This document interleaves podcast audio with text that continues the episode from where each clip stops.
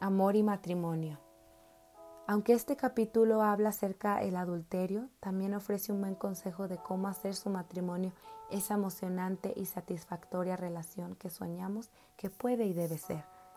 Después de leer este pasaje en voz alta juntos, comparta qué fue lo que le atrajo primero de su pareja y que sigue amando de él o ella ahora, en vez de discutir acerca de lo que su matrimonio no es.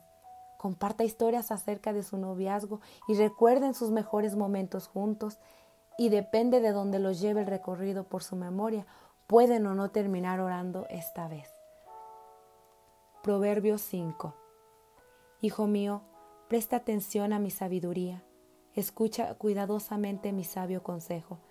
Entonces demostrarás discernimiento y tus labios expresarán lo que has aprendido pues los labios de una mujer inmoral son tan dulces como la miel y su boca es más suave que el aceite, pero al fin ella resulta ser tan amarga como el veneno, tan peligrosa como una espada de dos filos.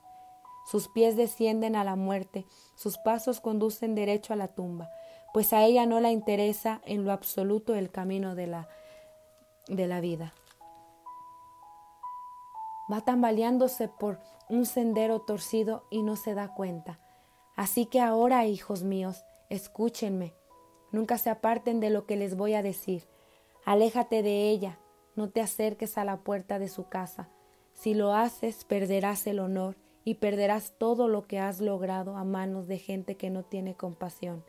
Gente extraña consumirá tus riquezas y otro disfrutará del fruto de tu trabajo. Al final gemirás de angustia cuando la enfermedad consuma tu cuerpo.